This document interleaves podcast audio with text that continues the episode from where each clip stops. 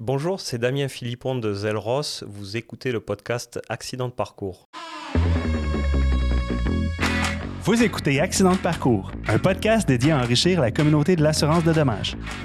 Peut-être êtes-vous comme plusieurs d'entre nous qui n'ont pas grandi pensant un jour travailler en assurance? C'est souvent en raison d'un accident de parcours qu'on se retrouve les deux pieds dans cette industrie. Malgré tout, on y découvre une vraie passion et on y reste par amour. Mon nom est Alexandre Gilbert et en compagnie de mon partenaire de micro Mathieu Brunet, on connecte avec les intervenants du milieu et on vous partage leurs connaissances et leur apprentissage. Grâce à nos partenaires Banque Nationale et Primaco, on fait le survol de l'actualité, des enjeux et de la réalité de l'industrie. N'oubliez surtout pas de vous abonner à l'une de nos plateformes de diffusion pour être informé de la venue de nos prochains épisodes. Bonne écoute! Bonjour et bienvenue à un autre épisode d'Accident de parcours, l'épisode numéro 7, premier épisode de 2022. Mathieu, euh, en commençant, si je te dis InsurTech, ça te dit quoi? Ben écoute, InsurTech, c'est un terme qu'on entend depuis euh, plusieurs années, 10-15 ans peut-être. Et euh, je pense qu'il y a plusieurs, plusieurs définitions qu'on peut, qu'on peut y, joindre. On parle de technologie, d'assurance, ça se rassemble ensemble. au Québec, au Canada, on est encore, je crois, à la, recherche de certains qui vont, qui vont émerger puis qui vont vraiment révolutionner, je pense, notre, euh, perturber notre, euh, notre façon de faire, notre façon de travailler.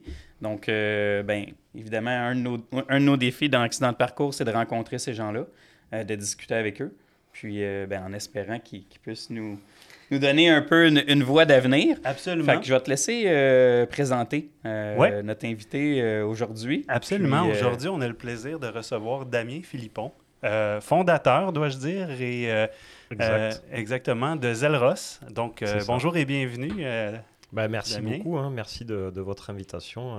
très content de, participer à cette, cet épisode de Accident de parcours. On faisait la blague d'entrée de jeu parce qu'on l'entend ton accent, l'accent français. Tu as pris l'avion pour venir nous rejoindre aujourd'hui exclusivement pour participer à Accident de parcours. Voilà, donc ça fait maintenant un peu plus de six mois que je suis installé chez vous à, Montréal. très content d'être là, mais effectivement, originaire de France et mon accent, c'est même le sud-ouest de la France. Voilà, donc euh, beaucoup, euh, beaucoup aiment cet accent, euh, d'autres, d'autres le trouvent rigolo, mais voilà. Non, on adore. Puis comment, comment se passe l'hiver, la température, c'est... Alors, ouais, je dois dire, c'est quand même, voilà, c'est quand même... On, m'a dit qu'ici, on comptait les, les, années passées, non pas en nombre d'années, mais en nombre d'hivers, donc je, suis, je suis à 0,5 pour l'instant. Voilà, voilà c'est, quelque chose de, de sympa. c'est bien.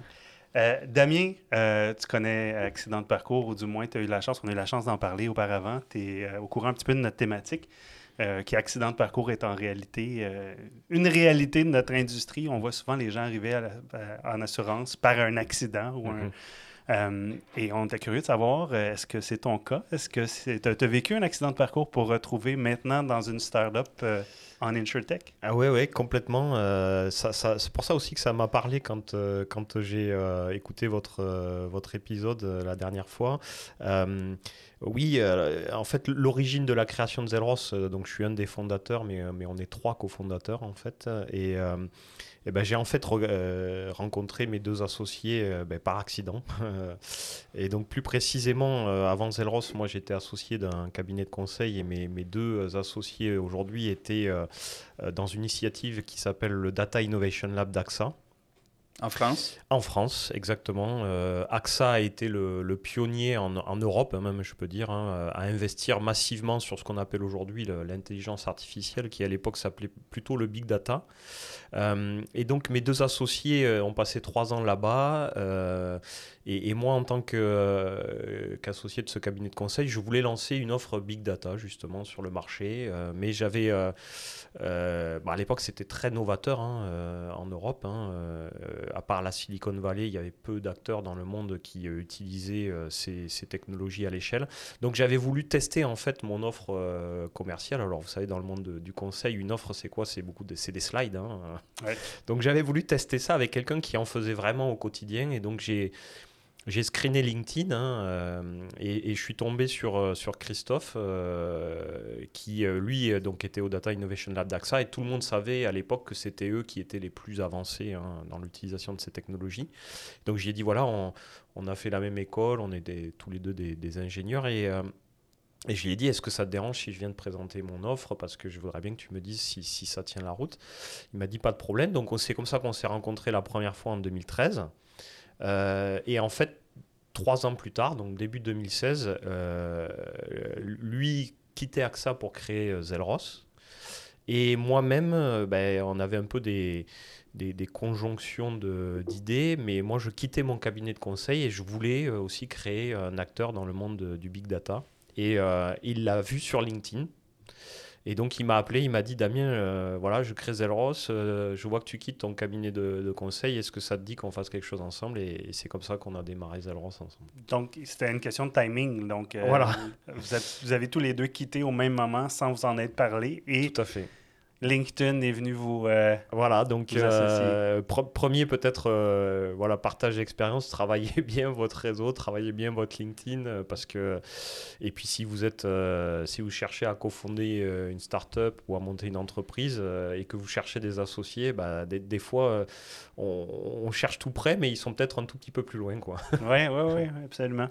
Donc, Damien, on va en revenir euh, à Zelros dans un instant parce qu'on a plusieurs questions pour toi. Mais avant de se rendre là, euh, juste pour situer les auditeurs, au moment où que, que tu quittes ton emploi et que ton partenaire euh, également, puis vous vous rejoignez, on parle de quelle année? Alors c'est début 2016, janvier 2016, donc là on est, on est à la date anniversaire, là ça fait un peu plus de six ans maintenant qu'on a, qu'on a lancé Zelros. Que vous avez fondé. Voilà, c'est ça, c'est ça. Génial.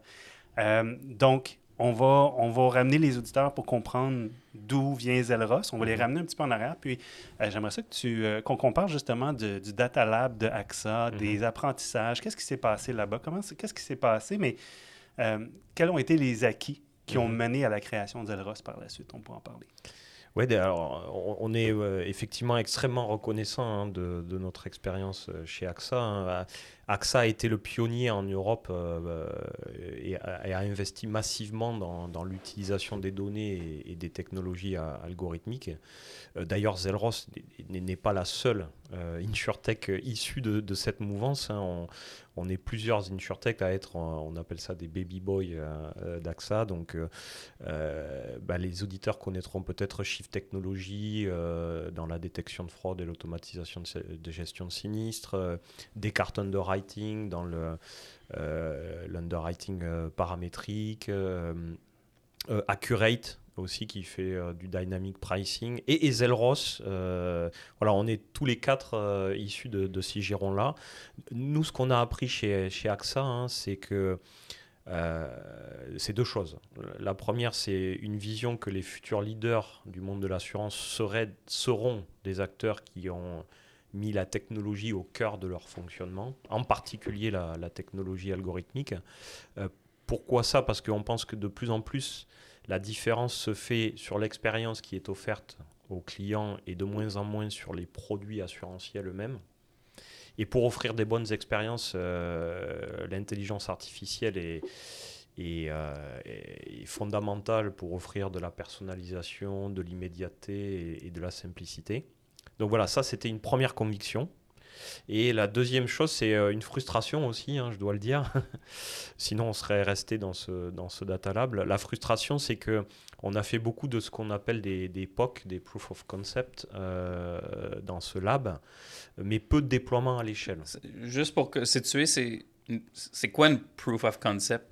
Oui, alors euh, proof of concept, euh, ça, veut dire en gros que euh, on, crée des logiciels, on crée des initiatives, mais pas dans le cœur de l'usine. Hein. C'est quelque chose qu'on fait à côté, qu'on teste. c'est de la démo, si vous voulez. Et, la difficulté, c'est de passer de ces phases un peu de test, d'expérimentation à je le mets en production dans des chaînes métiers, dans des processus métiers, dans des parcours clients. Et ça, cette étape-là, que nous on appelle le dernier kilomètre, euh, bah, on arrivait euh, très peu souvent à la franchir. Peux-tu nous donner des exemples un peu de, de, preuves de concept qui auraient été pensées, puis bon, qui ne sont pas nécessairement allées jusqu'au bout, mais de quoi Oui, alors euh, justement, un des apprentissages aussi de ce, de ce Data Innovation Lab, c'est qu'on avait euh, trop peu d'approches métiers. Euh, donc, on était beaucoup de technologues. Hein, alors, même la fine fleur de la, de la technologie française et européenne hein, travaillait dans, ce deal. mais, par contre, trop peu de connaissances métiers assurantielles. Et donc, euh, euh, des fois, on développait des algorithmes pour prédire des phénomènes. Et, quand on allait voir nos utilisateurs, ils nous disaient euh, bah, c'est super intéressant, ça fonctionne super bien, mais je n'ai juste pas d'utilité.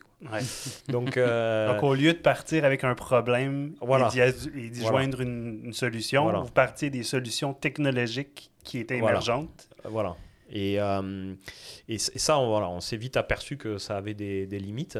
Euh, et bon, bien sûr, depuis, AXA a complètement changé son approche. Mais c'est ça aussi qui nous, nous a envie euh, de nous donner envie de créer Zelros, c'est de partir de problèmes métiers concrets. donc nous, on est sur l'optimisation de la, de la distribution de, de, de polices d'assurance. Euh, mais de partir de problèmes métiers concrets et, ensuite de descendre sur la technologie et sur les données et non pas l'inverse. OK. Euh, je connais pas très bien toutes les, les startups, les, les boys d'AXA que tu as nommés, mais ce que j'en comprends, c'était beaucoup axé sur le B2B, n'est-ce pas? Voilà. Euh, alors, il y, y, a deux types d'insurtech, effectivement. Hein. Il y a des insurtech euh, qu'on appelle nous B2C, donc c'est des nouveaux distributeurs d'assurance ou des nouveaux même euh, assureurs. Euh, et puis il y a des insurtech qu'on appelle B2B, c'est-à-dire comme nous, Elros, nous on est fournisseurs de technologie pour des acteurs de l'assurance. On, ne vend absolument pas d'assurance, on saurait pas le faire d'ailleurs, il y, y, a des gens bien plus compétents que nous sur le marché. Par contre, nous on veut fournir une technologie qui fasse entrer les acteurs d'assurance vraiment définitivement dans le, dans le 21e siècle. Euh, en, particulier en ce qui nous concerne sur, euh, sur la personnalisation euh, de leurs offres et de leurs approches auprès de leurs clients finaux. Je vais profiter de ton, tes connaissances et ton, ton expérience. J'aimerais ça qu'on parle de différentes solutions innovatrices, des, des mots qu'on a vus sortir du langage InsurTech. Et j'aimerais ça que peut-être que tu nous définisses un peu euh, qu'est-ce qu'il en est euh, mhm. au mieux de ta connaissance, parce que je mhm. pense que tu es la bonne personne pour répondre à ces questions. Et euh, que, que, tu nous exprimes un peu, est-ce qu'il y en a des startups qui ont bien performé dans chacune de, ces, ces, solutions innovatrices? Je te dis peer-to-peer. Mhm. Comment expliquerais-tu qu'est-ce que de l'assurance peer-to-peer? Alors, peer-to-peer, pour moi, c'est c'est de l'assurance communautaire. Ça rejoint pour moi un peu le monde du mutualisme, c'est-à-dire c'est c'est des gens qui ont un petit peu les mêmes centres d'intérêt, les mêmes caractéristiques, qui vont se regrouper entre eux pour s'auto-couvrir euh, de manière mutualiste. Euh, voilà, d'ailleurs, on a, on a beaucoup de clients euh, mutualistes chez Elros. Je, je, pense que c'est un modèle qui va se développer dans le futur. Il y, a pour moi un peu deux, grands futurs acteurs de l'assurance. Il y a les, les, bah, big tech, hein, en tout cas les, les, acteurs qui auront mis, encore une fois, la technologie au cœur de leur fonctionnement.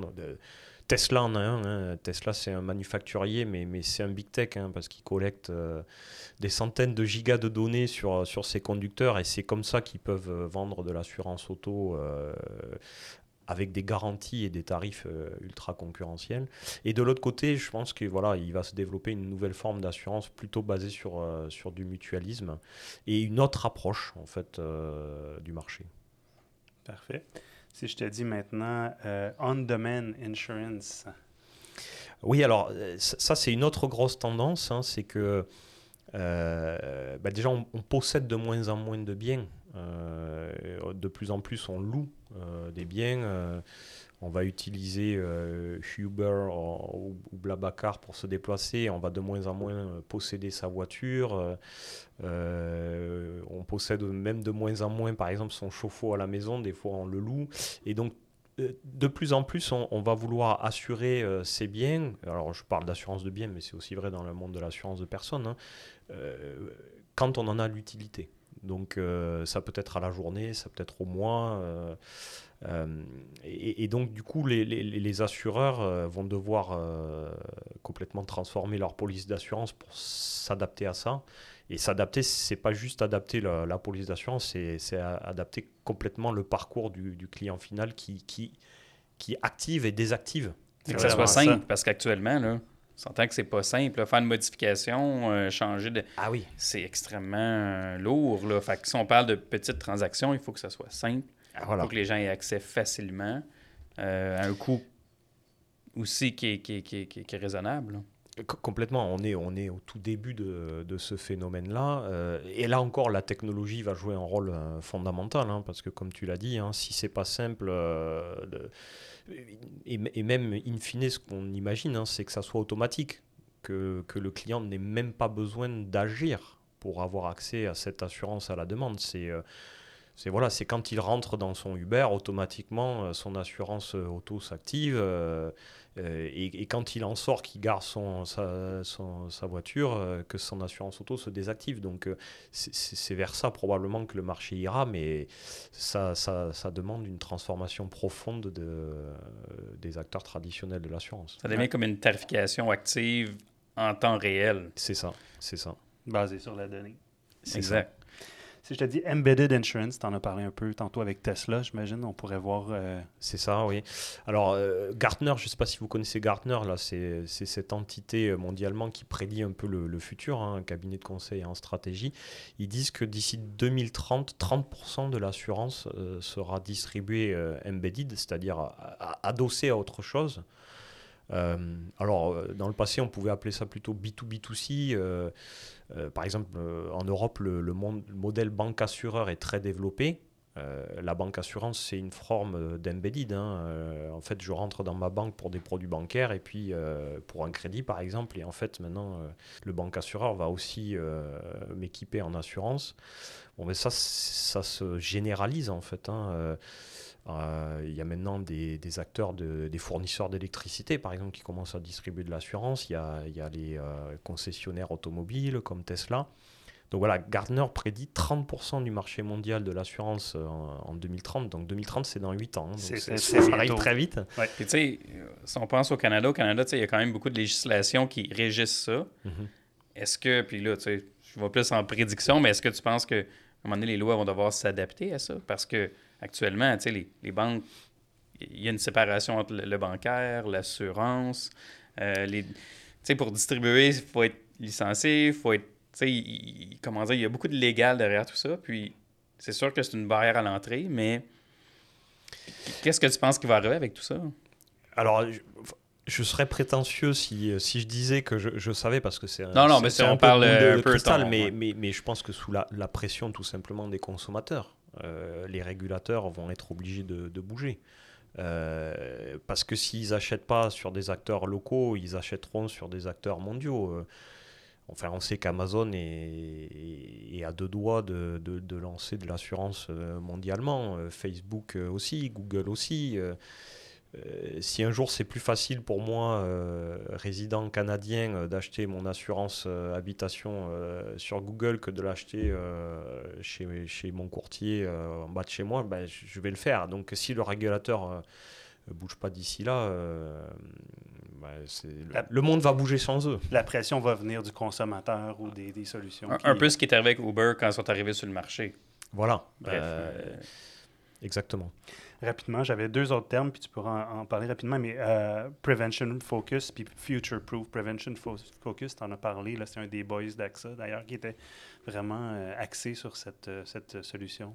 Oui, alors la, prévention, euh, ce, qu'on pense, c'est que on collecte de plus en plus de données. hein, euh, c'est- massif, on peut même pas se le représenter dans, dans le cerveau humain. Mais ce qui fait que euh, on connaît de plus en plus euh, les clients, et donc plutôt que de leur vendre une couverture en cas de sinistre, euh, on peut imaginer que bientôt on pourrait essayer de les aider à prévenir des sinistres. Alors, ça paraît un peu science-fiction, mais mais euh, voilà, quand on sait l'équipement d'une maison, on peut dire bah tiens, euh, vous avez un four et vous avez un enfant de, un an qui probablement va commencer à marcher. vérifiez bien que votre four est toujours éteint ou que. Enfin voilà, vous- vous pouvez imaginer qu'on peut aller, on pourra aller, enfin les assureurs qui, veulent devenir des partenaires de vie, hein, les assureurs, les courtiers bien sûr, hein, qui veulent devenir des partenaires de vie de leurs clients et non plus seulement euh, si vous avez un problème, euh, je suis là. Vont de plus en plus passer sur de la prévention et, ça fait du sens. Enfin, on, plutôt la prévention en temps réel. Il y, a une tempête qui s'en vient de grêle. Mettez votre voiture à l'abri. Voilà, exactement. avant qu'elle arrive. Ah, exactement. Et, si, grâce à la technologie, hein, si on peut cibler ça à la rue, à l'habitation, enfin en tout cas de, de, manière très fine, on comprend bien toute, toute, la puissance que peut amener cette technologie. Quoi. Est-ce qu'on est proche de ça? je veux dire, on, va en parler du futur plus tard, mais est-ce qu'on est proche de ça ou on est encore loin? La, la technologie, euh, elle est quasiment disponible euh, sur étagère aujourd'hui. L'enjeu, c'est plutôt de faire en sorte que la technologie euh, se déploie, comme tu l'as dit, soit régulée de, de, bonne manière par les, les, régulateurs.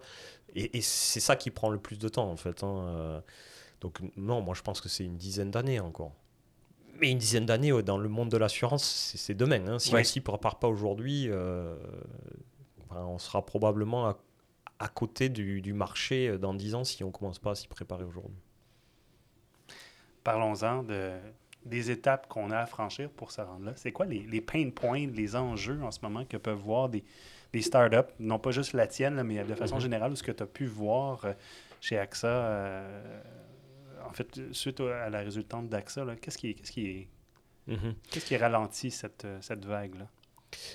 Alors, le, le, fondamental de l'assurance qui est euh, la gestion de risque. Ça, c'est quand même un frein à l'innovation parce que culturellement, bah, les assureurs gèrent des risques et sont très euh, risk adverse, si vous me pardonnez l'anglicisme. Donc, euh, changer, innover, euh, bousculer leurs habitudes, euh, bah, c'est pas dans leur gène, c'est pas dans leur culture. Donc euh, je pense que ça c'est le, premier frein de, l'industrie, c'est bah, de, lâcher un petit peu de, l'est sur la prise de risque. Euh, je, dirais que c'est ça qui, freine le plus l'industrie à se réinventer, à se transformer. Euh, ensuite, bah, il y a des choses beaucoup plus euh, pratico-pratiques. Hein. Euh, il n'y a pas d'intelligence artificielle sans historique de données. Les assureurs ont beaucoup de données. mais pas souvent, pas toujours en tout cas, bien structurées, bien organisées. Euh, avec des fois des logiciels euh, assez obsolètes, hein, ce qu'on appelle euh, avec beaucoup de pudeur le legacy. je trouve le mot est positif pour qu'est-ce que c'est vraiment, mais bon. voilà, je, confirme. donc, donc voilà, le, prendre conscience du, du, capital que représentent les données et, et d'y accorder l'importance qu'elles méritent en regard de ce futur qui arrive. Euh, je pense que c'est les, deux freins, un frein culturel et un frein euh, très, très pratico-pratique euh, sur, sur le, la collecte et la structuration et le stockage des données. Parce que tu vois, le constat que j'en fais aujourd'hui, présentement, puis c'est sûr qu'on va y arriver, puis c'est sûr qu'on va avoir des grands bouleversements, des grands changements, mais tu sais, ça fait environ 10 ans que le terme InsurTech est, est connu ou répandu. Euh, ça l'a fait couler beaucoup d'encre. Mm-hmm. Euh, il y a eu beaucoup d'argent investi de façon internationale, de façon mondiale. Puis quand on parle de beaucoup, c'est énorme. Ah oui, oui. Puis on ne semble pas voir encore de solutions qui vont révolutionner. Mm-hmm. Euh, il y en a plusieurs qui ont eu des, des, très beaux succès. on pense à Lemonade, Mitra Miles, Root, il y en a quelques-uns des noms. Et là, dernièrement, on a vu une baisse au niveau des actions. Fait que c'est pas encore... on a misère à, à, voir prendre vraiment une part de marché suffisante euh, pour parler de, révolution des, des, des, des À mon avis, là, ça, ça, pourrait être débattu, mais t'en penses quoi? Euh? Oui, alors, euh, ben, pour être très honnête, c'est aussi pour ça que nous, on a choisi le créneau de l'InsurTech B2B et, pas B2C. parce que nous, on, pensait que malgré tout, il y aurait une prime, une prime aux acteurs traditionnels. Pourquoi? Parce que bah, parce que ces acteurs traditionnels, si tant est qu'ils se transforment et, qu'ils prennent le train en marche hein, de la rénovation euh, technologique, mais euh, ils ont un, capital euh, confiance, un capital d'image de marque qui est faramineux par rapport au marché. Et donc des nouveaux assureurs qui arrivent pour prendre des parts de marché, on le voit bien avec les acteurs que tu as cités, les coûts d'acquisition clients sont, sont, gigantesques et donc euh, aujourd'hui ils ont des résultats euh, bah, pas très très bons. donc nous, c'est pour ça qu'on ne s'est pas positionné, on, aurait pu hein, choisir de créer un assureur. Hein, nous, on s'est positionné en fournisseur de technologie pour des acteurs existants. Pour cette raison-là. Deuxième raison, parce que euh, je l'ai dit tout à l'heure, intelligence artificielle, les monnaies communiquent énormément et, et pour nous, c'est quand même un modèle parce que je pense qu'il montre la voie, mais il n'y a pas d'intelligence artificielle sans historique de données. Sincèrement, je ne voilà, je sais pas sur quel patrimoine de données euh, les monnaies entraînent ces algorithmes parce qu'ils n'en ont pas de patrimoine de données. Ils ont euh, quelques centaines de, milliers de clients. Alors que les acteurs traditionnels des historiques de données, ils en ont. Euh, voilà, ils en Dans leur legacy system. Voilà, voilà. qui, n'est pas accessible. mais, mais, là, je pense qu'on s'en vient. Là, on parle de, de Zelros. le plan d'affaires, quand vous avez débuté, euh, est-ce, que, est-ce que le plan que vous suivez actuellement, c'était le plan que vous aviez au début? Puis, en fait, si tu peux nous expliquer un peu, c'est quoi la solution euh, que vous offrez, Zelros? Oui, alors, euh, donc oui, une, une startup, quand on crée une startup, il y a un peu deux manières de la créer. c'est soit on a une vision déjà hyper précise du produit qu'on, qu'on veut construire, euh, et, même dans ce cas-là, en général, voilà, la route, elle n'est pas tout droite, on, tire des bords hein, euh, dans le langage startup. Euh, nous, c'était encore différent. Nous, on savait qu'on voulait appliquer l'IA dans le monde de l'assurance, mais, mais on ne savait pas sur quelle partie de la chaîne de valeur. Donc, on a passé un peu plus de deux ans, même trois ans, à chercher notre créneau. Et, là, alors qu'est-ce qu'on a fait de, bah, très bien? C'est qu'on n'a pas réfléchi en chambre, on a cherché à co-innover avec nos premiers clients, euh, en sachant que l'intelligence artificielle est à l'agenda stratégique de, tous les acteurs de l'assurance euh, mondialement. Alors certains vont plus vite que d'autres, hein, ça je vous le cache pas, mais, en tout cas tout le monde s'en préoccupe euh, parce que justement il y a des Lemonade, des, Tesla et des Amazon qui arrivent. Hein. Et donc on a, chercher avec nos premiers clients quelles étaient euh, vraiment leurs problématiques et euh, comment nous on pouvait euh, les résoudre avec la technologie. Donc entre 2016 et 2018, on a travaillé avec cinq assureurs en Europe assureurs et, mutualistes et, courtiers. Et donc nous, rapidement, le créneau qu'on a pris, c'est le moteur de recommandation hyper personnalisé pour le client final. pourquoi cela? Alors, il y avait deux axes euh, qui, euh, qui, amenaient nos clients à nous soumettre cette problématique. C'est un, axe réglementaire. En Europe, il y a une réglementation qui s'appelle la directive de la distribution d'assurance alors vous savez que les Européens sont, sont très forts sur les régulations. Hein. On s'en vient pas pire aussi, je pense, au Québec, au Canada, mais l'Europe, euh, Souvent je dis, euh, les Européens inventent euh, les réglementations et puis les Américains font le business, mais... Mais voilà, donc vous savez qu'on a la RGPD, mais dans l'assurance, il y a en plus la, la, DDA, Directive de distribution de l'assurance, qui oblige les, assureurs à plein de choses, la formation euh, de leur réseau de distribution euh, direct, indirect, euh, mais qui oblige quelque chose de très fondamental, c'est chaque fois qu'ils vendent une police, ils doivent prouver aux, aux régulateurs qu'il y avait un vrai besoin derrière la vente. Donc ça, c'est récent, ça date de 2018. Et donc, tous les acteurs de l'assurance en Europe ont dû changer leur approche. Leur approche, c'était je crée des produits et puis je les pousse un peu aveuglément au marché. Euh, là, ils ont dû se dire ah ben non non, il faut que je commence par demander au client euh, quel, est, son contexte, quels sont ses réels besoins et, comment je peux éventuellement euh, matcher ses besoins avec mes garanties. Et voilà, et là notre moteur de recommandation, bah, une valeur phénoménale là pour pour tous les acteurs de l'assurance parce que c'est précisément ce, ce qu'on les aide à faire de manière très industrialisée, très très personnalisée. Et, le deuxième, c'est tout simplement l'expérience client, parce que les clients d'aujourd'hui, alors je pense que vous le vivez au quotidien, mais l'assurance est un produit complexe, hein, même ultra complexe. C'est pas un produit qu'on achète, c'est un, un, produit qu'on vend. Il euh, n'y a aucun consommateur mondialement qui se lève le matin qui se dit tiens je vais m'acheter de l'assurance. ça serait trop beau. Ouais. c'est comme ah non, faut que je m'achète de l'assurance. Mais par contre aujourd'hui ils veulent comprendre pourquoi ils l'achètent et à quoi concrètement ça va leur servir. Donc si vous n'avez pas des outils pour euh, leur rendre l'assurance simple et, pertinente par rapport à leurs vrais besoins, leur vrai contexte, bah, c'est compliqué de vendre. Et donc, un des gros problèmes que nos clients ont aujourd'hui, c'est c'est de retenir leurs clients. Hein. la loyauté, bah, c'est plus qu'elle était. Hein. plus qu'elle était, en effet.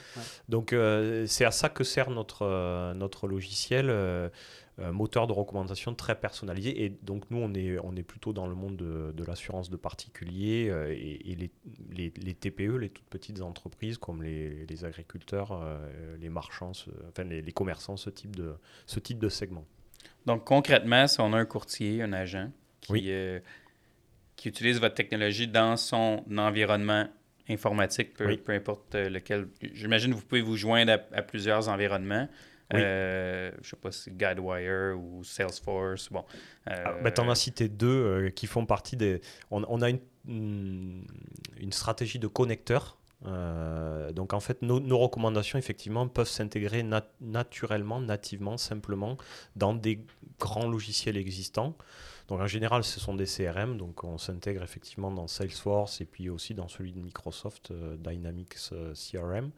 Mais on s'intègre aussi depuis peu euh, dans Guidewire. et on s'intègre aussi, donc ça c'est à destination du courtier. Donc quand il ouvre son espace de travail qu'il connaît très très bien, bah là, il va, avoir des recommandations très personnalisées sur les moments de vie de ses clients, sur, leurs appétences, et, même avec des propositions d'arguments de vente personnalisés. Donc ça, c'est pour le courtier, mais maintenant, on s'intègre aussi directement dans le parcours du client euh, final, hein, dans les portails clients ou dans les, euh, euh, sites web. Parce que ça, c'est aussi une des grandes tendances. Les clients veulent, à minima, démarrer leur parcours en ligne maintenant de plus en plus.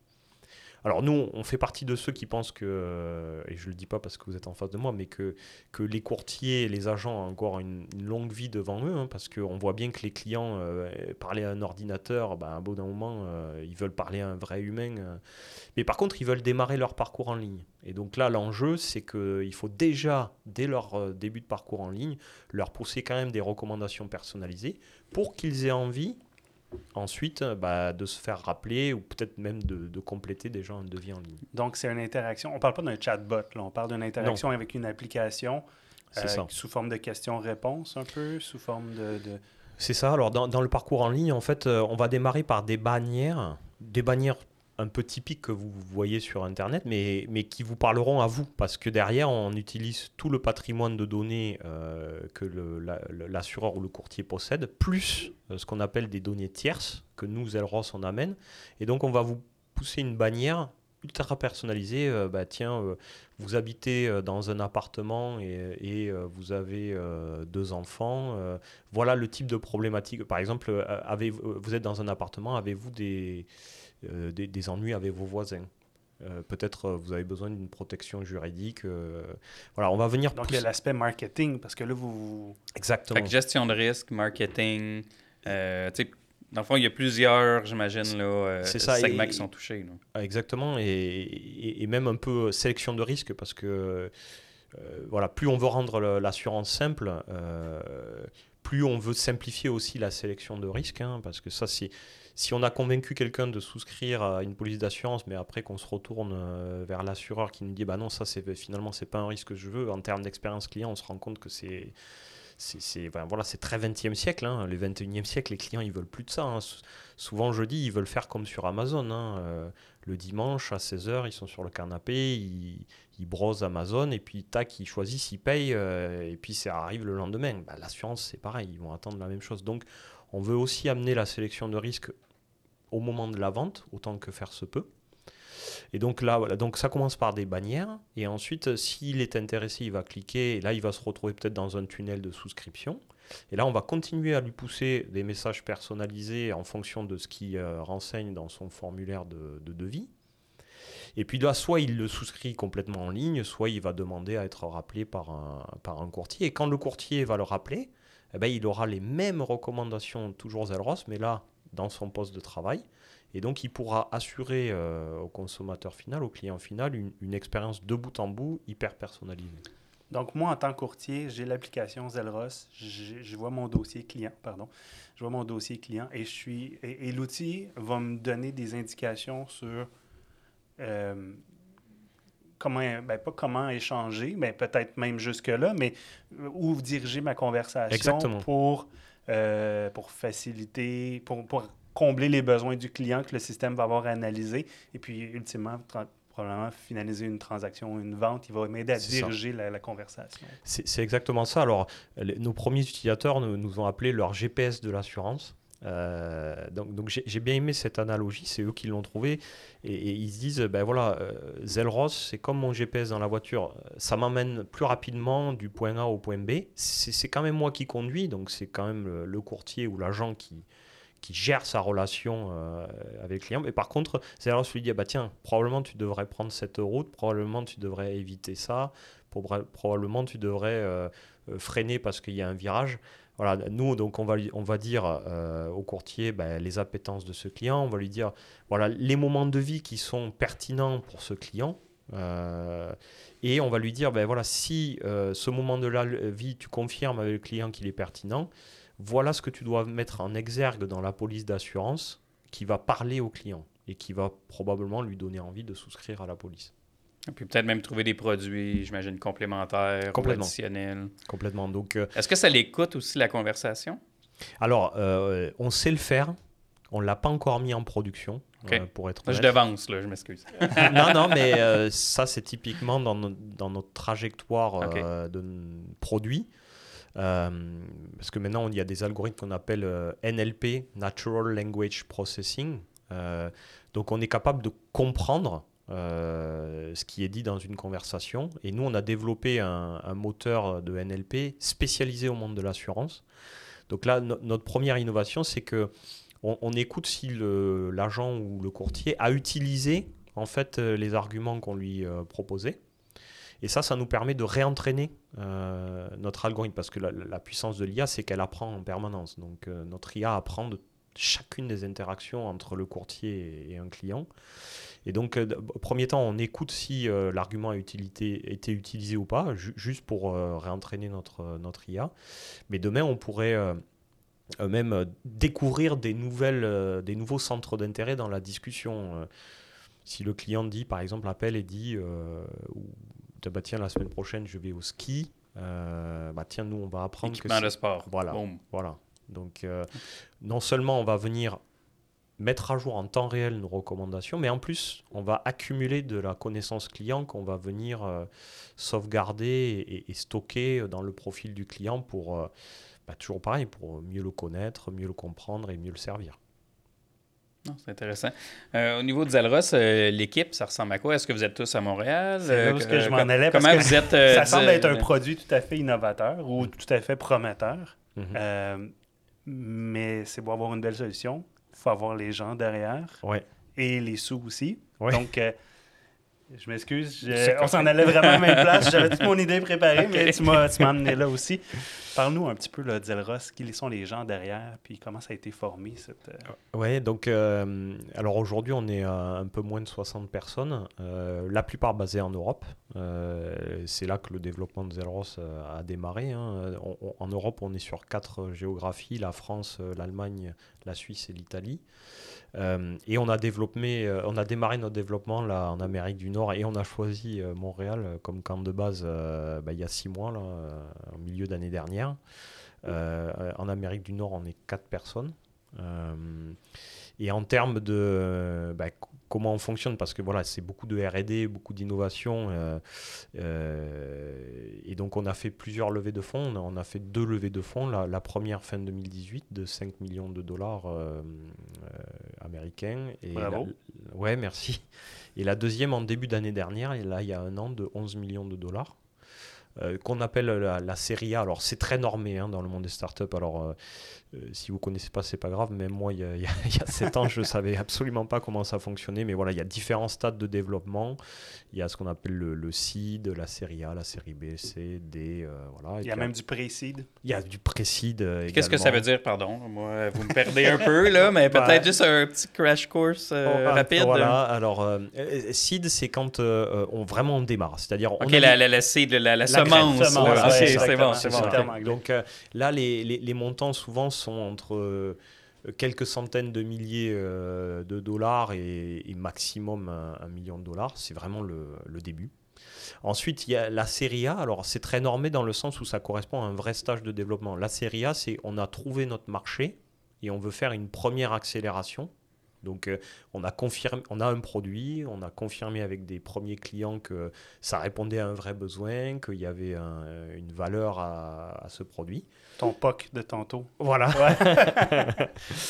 Donc euh, ça c'est la série A et après la, la série B, bah, là c'est le début euh, du déploiement euh, sur plusieurs pays, euh, voilà, mais éventuellement même plusieurs continents. Euh, et nous, nous, ça va être notre prochain stage de développement hein, si tout continue à bien se passer. Ces investissements-là, c'est des, des gens qui deviennent actionnaires ou c'est Oui. des gens qui, qui, qui font des prêts, des...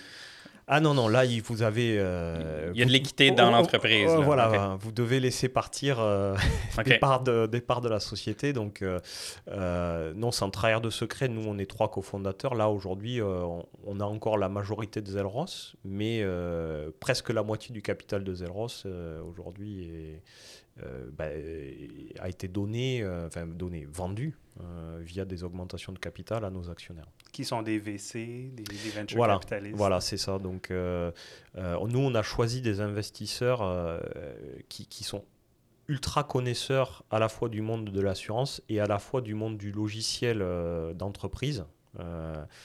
Euh, donc, euh, ce qu'on appelle le monde du logiciel d'entreprise, c'est que nous, c'est, on n'est pas dans de la vente transactionnelle. Hein. C'est, pas un, produit euh, très très simple qui, qui s'achète sur Internet. C'est, c'est, c'est de la vente qu'on appelle complexe.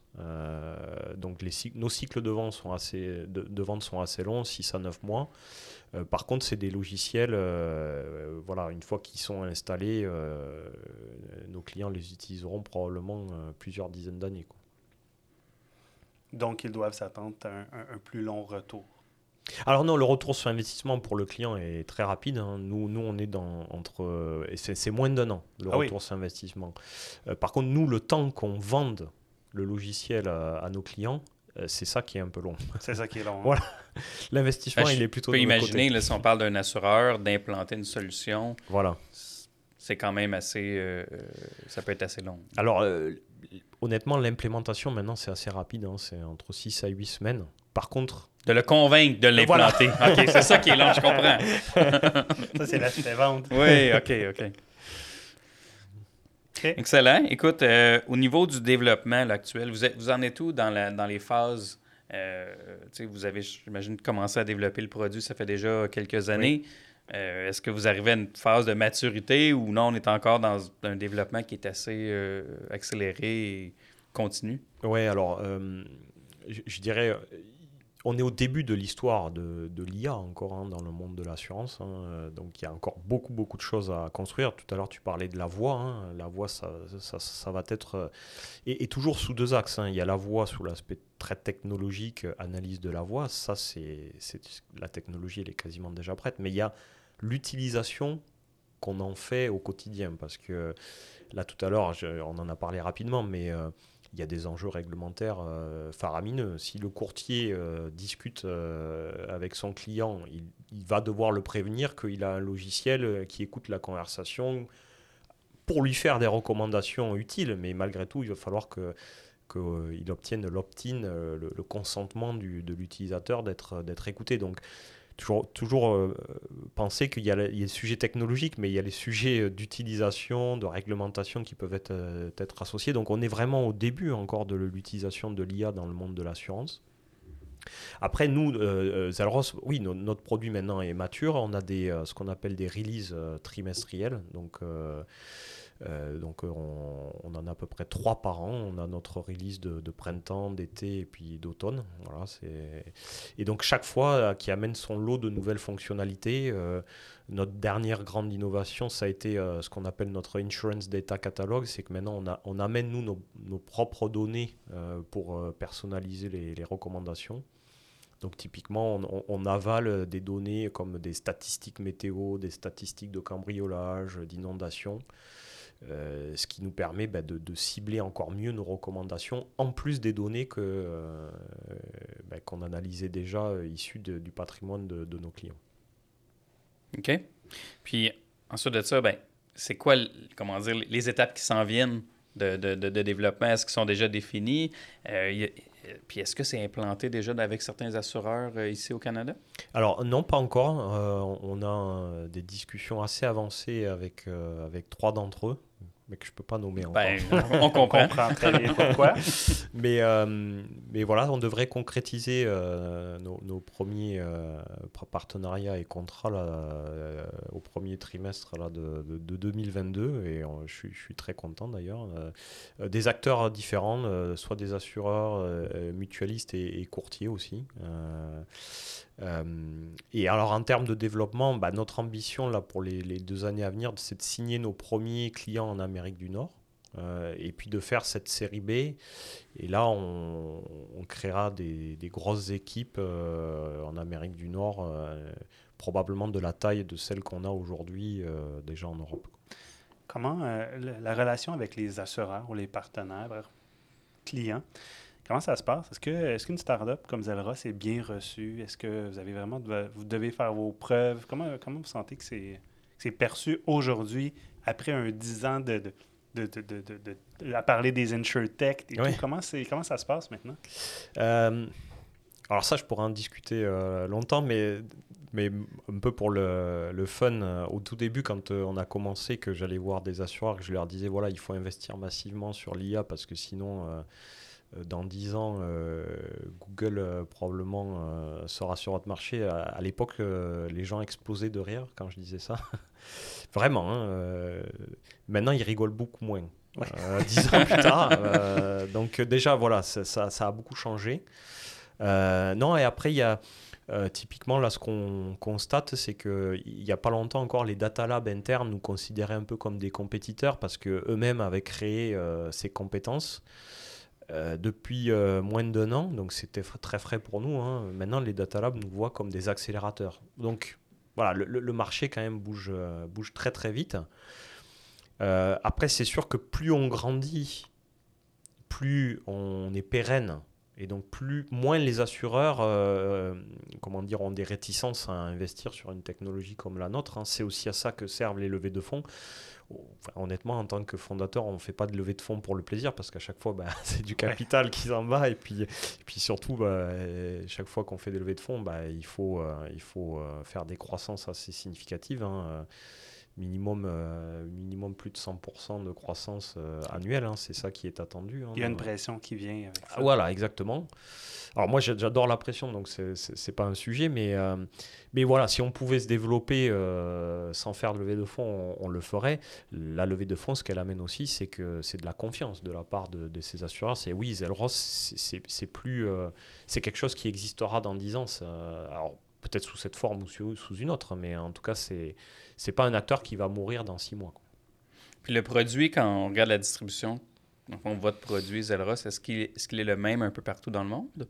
Ou euh, il, est ad... Ben, il est adapté à chaque région, mais est-ce que le, le, core est vraiment le, le, produit est, similaire, puis ensuite il y a plusieurs langages, plusieurs euh, langues en fait d'utilisation? Oui, alors le, produit est le même euh, partout. par contre, il peut être utilisé différemment. Par exemple, en France, c'est beaucoup des réseaux de distribution captifs. Euh, alors qu'en Amérique du Nord, c'est beaucoup de distribution euh, indirecte. Donc euh, là, là, on voit qu'en France, on enfin, nos, les clients qui nous achètent notre logiciel sont massivement des assureurs.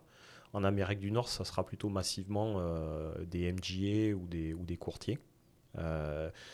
mais, mais, sinon, le logiciel en lui-même reste le même. Hein. C'est un moteur de recommandation et on pousse nos recommandations dirais, indifféremment d'un pays à l'autre. Alors après, évidemment, il y a une, il y a une console d'administration qui vient avec le logiciel où chaque acteur configure ses produits, euh, configure son contexte. Donc c'est le même logiciel. Par contre, la solution est ultra personnalisée d'un acteur à l'autre. Euh, dépendant de sa base de données, dépendant. Exactement. Bon, je pense qu'il y a tellement de.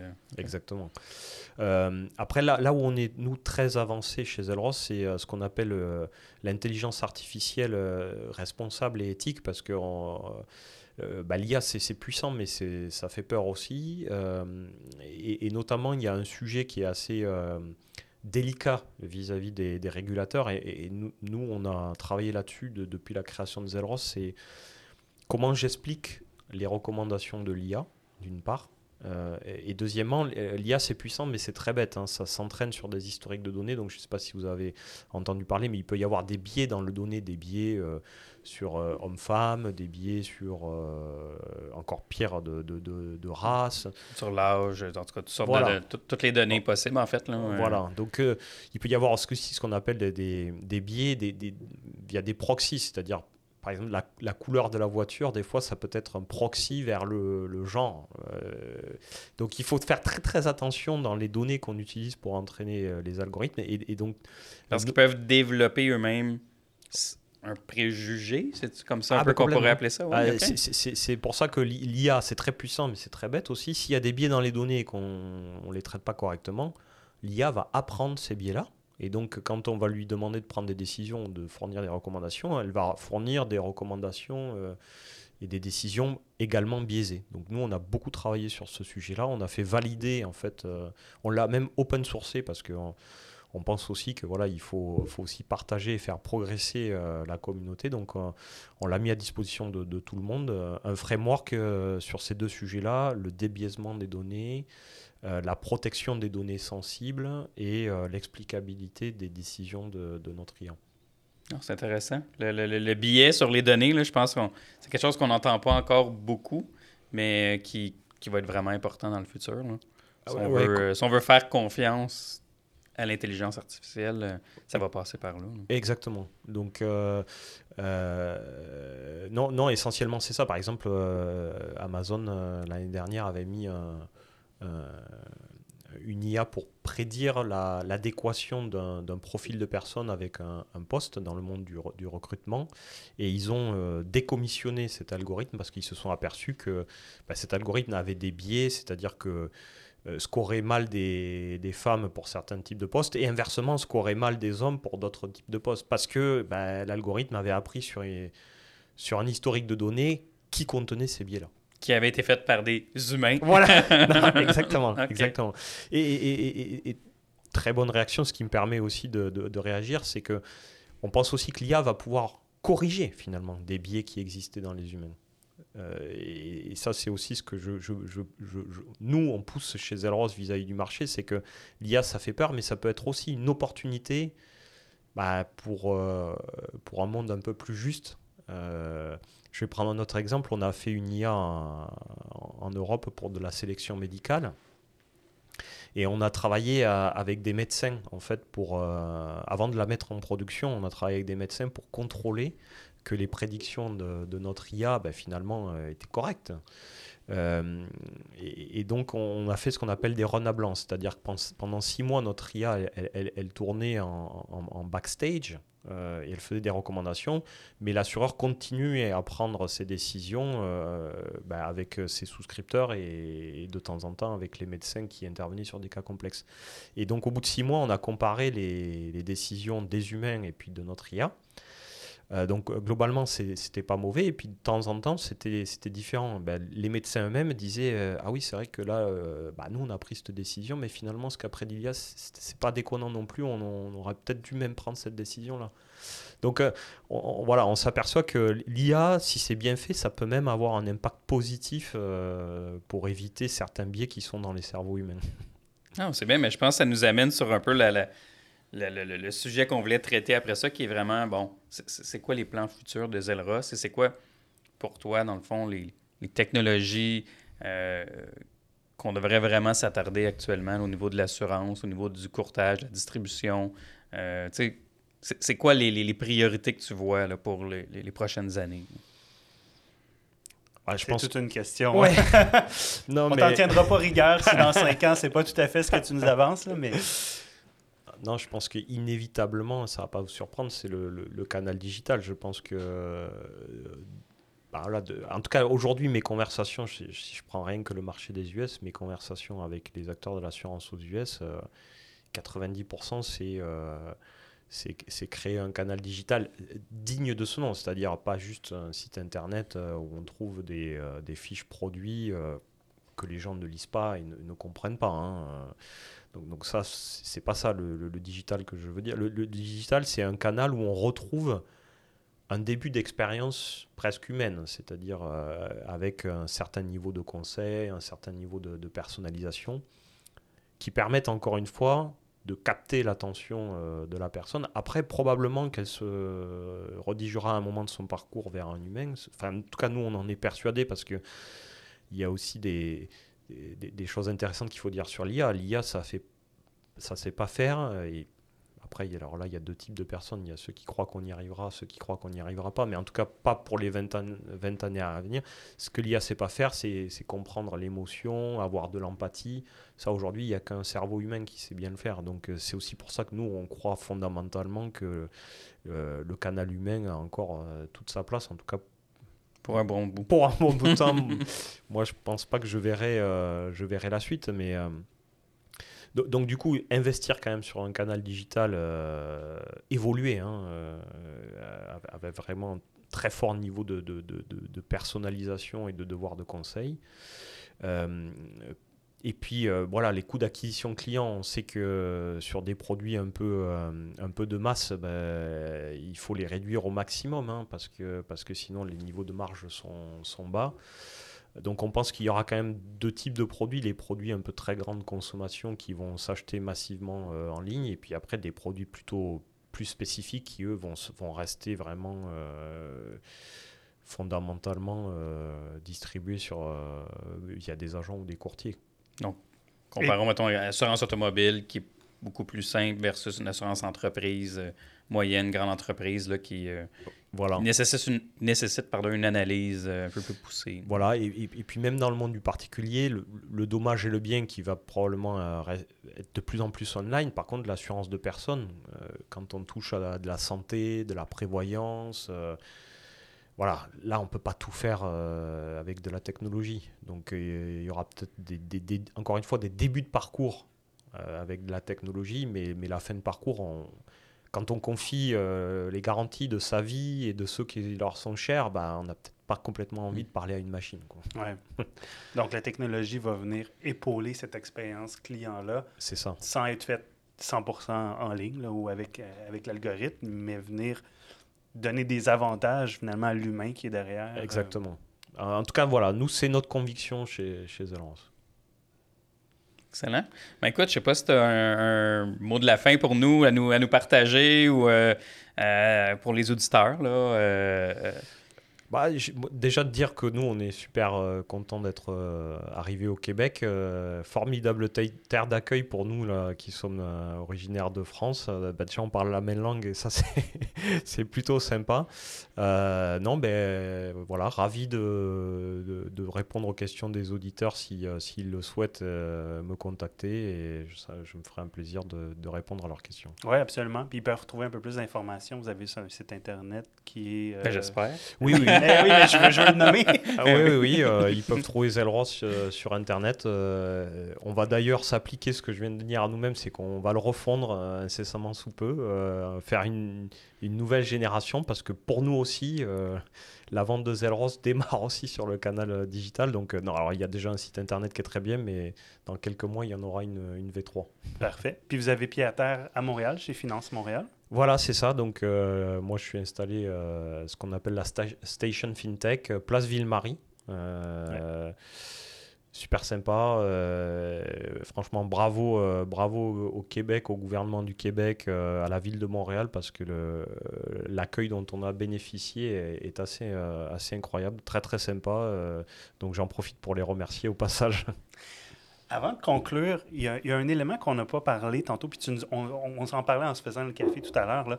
Tu me parlais que tu arrivais à Montréal, puis tu t'attendais à pouvoir euh, recruter des gens. Oui. Euh, et on, a une pénurie dans notre domaine, il y a une pénurie en technologie. Quelle a été ton impression? Euh?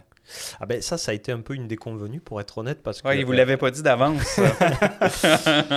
non, alors euh, quand on a fait notre deuxième levée de fonds, la Serie A, donc qui, avec un investisseur américain, euh, moi j'avais euh, comme idée de pas m'installer aux, US, j'avais comme idée de m'installer justement à Montréal. Bon, j'avais un petit peu peur de leur dire ça parce que vous connaissez les, les Américains, ils sont très tout ce qui n'est pas aux US, enfin c'est pas bien. Bon, et quand j'ai proposé Montréal, ils ont bien réagi. Ils m'ont dit ah oui, oui, c'est une bonne idée parce que de toute façon, euh, dans la Silicon Valley, euh, voilà, les tarifs sont déjà exorbitants. À New York, c'est pareil. Donc, euh, non, non, Montréal me paraît un très bon choix. Donc, voilà, j'étais très content. et puis, en fait, quand on est arrivé ici, que j'ai commencé à sonder le marché, voilà, ça, ça a été la déconvenue parce que ici aussi, les ressources sont devenues voilà, extrêmement rares. Euh, alors je peux donner un, tarif. Hein, euh, donc maintenant des bons développeurs logiciels, alors expérimentés, hein, 8-10 ans d'expérience, euh, on parle d'un demi-million de dollars canadiens. Non, il faut faire attention parce qu'il y en a qui vont vouloir quitter le courtage. donc, non, non, mais je comprends. C'est des gens quand même de haut niveau avec. haut niveau, Mais la demande est là dans le sens que Google est venu s'installer. Il y a plusieurs grandes entreprises qui se sont venues s'installer à Montréal dernièrement. Qui, euh, Oui, on, est dans une compétition mondiale hein, sur les talents euh, informatiques au sens très large, parce que je dis au sens très large parce que par exemple dans le monde de l'informatique, il y a des, euh, ce qu'on appelle des, des, product owners, euh, donc des gens qui gèrent le, le développement du produit, des gens qui s'appellent des product designers. Alors ça, c'est pas des gens qui, qui, écrivent des lignes de code, hein, mais ça, c'est aussi des talents extrêmement rares. Euh, et, c'est une compétition maintenant mondiale euh, sur ces. C'est quel genre de formation que ces gens-là? C'est des, des, des, des, ingénieurs informatiques En général, c'est des écoles d'ingénieurs. Ça peut être aussi des écoles de commerce, hein, mais des écoles de commerce. enfin, il faut que les gens aient, envie de travailler dans le monde du logiciel, mais même des gens d'école de commerce hein, peuvent, peuvent prétendre à faire ces, ce type de poste. Et puis après, ben, il y a des développeurs logiciels traditionnels il y a des data scientists. Euh, ça aussi, les, compétences sont de plus en plus rares. Alors nous, chez Elros, on en a beaucoup parce qu'on est, très reconnu dans ce domaine-là. Mais, par exemple, des développeurs logiciels, on, bah voilà, on a du mal, comme tout le monde, en, en recruter. Intéressant. En terminant, on va remercier nos éditeurs, de, nos, éditeurs, nos auditeurs, merci, de nous suivre et de nous écouter. Puis on attend euh, peut-être les commentaires, mais s'il y en a qui cherchent à prendre contact avec toi, qui pourront passer par nous, nous rejoindre, nous contacter, puis on transmettra tes coordonnées si tu le veux bien. Avec plaisir. Oui. Également remercier les commanditaires, euh, la Banque nationale qui, euh, qui nous commandite, et puis également Primaco. Tout à fait. Qui est également un commanditaire, et puis qu'on remercie grandement qui nous aide à rendre le, projet possible. Un gros merci, euh, Damien, pour ton temps et toute euh, cette information. Ça a été fort apprécié, vraiment. Eh ben, merci à vous pour l'invitation, c'était super sympa et euh, voilà, je recommande vivement d'écouter de, de, et de participer à votre podcast. Ben, merci. Merci. Bonne journée.